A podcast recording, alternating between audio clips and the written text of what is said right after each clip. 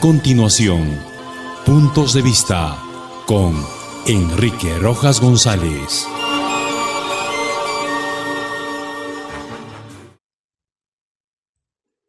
¿Qué tal amigos? Si hay algo detestable e injusto que alimenta el rencor de millones de peruanos en el país, es sin lugar a dudas el cúmulo de privilegios de los que gozan una élite llamada Congreso de la República, donde 130 personas son consideradas como los iluminados que se diferencian en todo de los peruanos comunes y corrientes. Desde sus suculentos sueldos y gratificaciones a los que los peruanos no alcanzamos, hasta el sinfín de ventajas a los que tienen acceso estos personajes, son considerados como habitantes de una isla, a quienes no les llegan las leyes que ellos elaboran, ni tampoco las prohibiciones que se aplican al resto de los peruanos, por lo que, a decir del poblador de a pie, están protegidos por una caparazón que solamente la tiene una tortuga de Galápagos. Sucede que, lejos de conservar la cantidad de 130 congresistas, o un poco más, los grandes genios del Parlamento han encontrado la forma desvergonzada de llenar con más de 3.000 servidores las oficinas de los parlamentarios a través de contratos truchos habilitando con jugosos sueldos a exparlamentarios que en realidad nunca dejaron de laborar en el Congreso luego que fuera disuelto por el entonces presidente Martín Vizcarra. Miles de servidores, fungiendo de asesores, asistentes o simples administrativos, esquilman descaradamente los dineros del Estado, que bien podría ser útil a los niños y sus familias más pobres y desvalidas de la patria. Y todo ello bajo la mirada complaciente de una mesa directiva que está hecha a la medida de los más sinvergüenzas que alguna vez llegaron a ser los padres de la patria en anteriores períodos de gobierno, y hoy continúan en el Congreso, claro, con un perfil bajo que no aparecen en escena como lo hacían antes, pero están ahí, por favores políticos que los actuales parlamentarios lo hacen sin vergüenza ajena.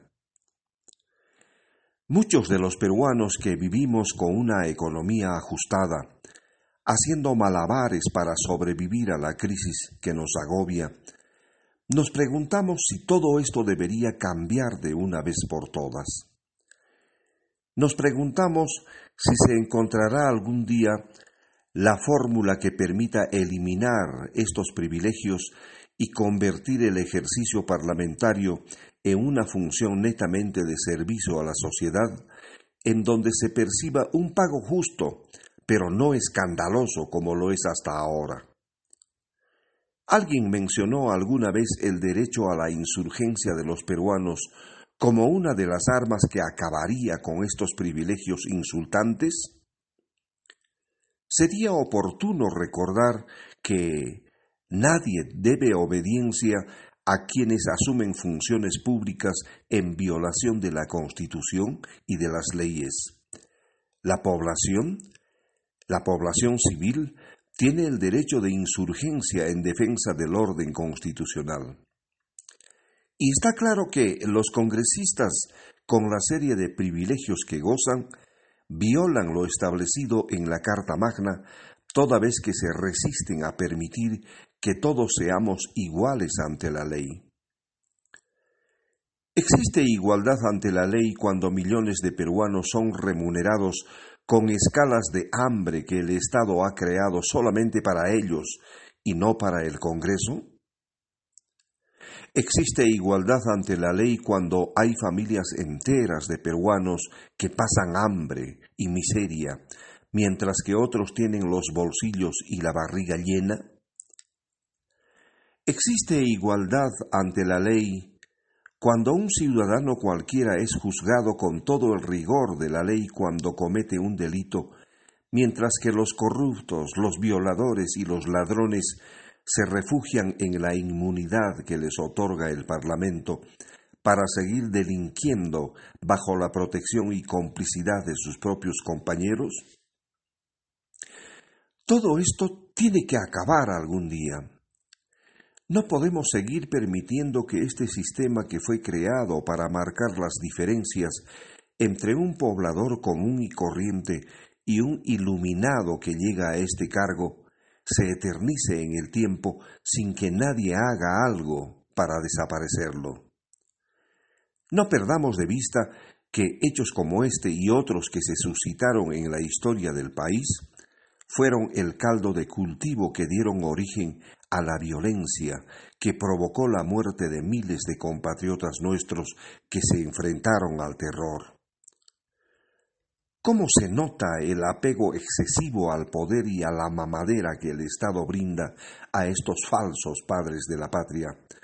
Cuando se les escucha su desesperación por la inminente conclusión de su mandato si es que prospera una vacancia presidencial.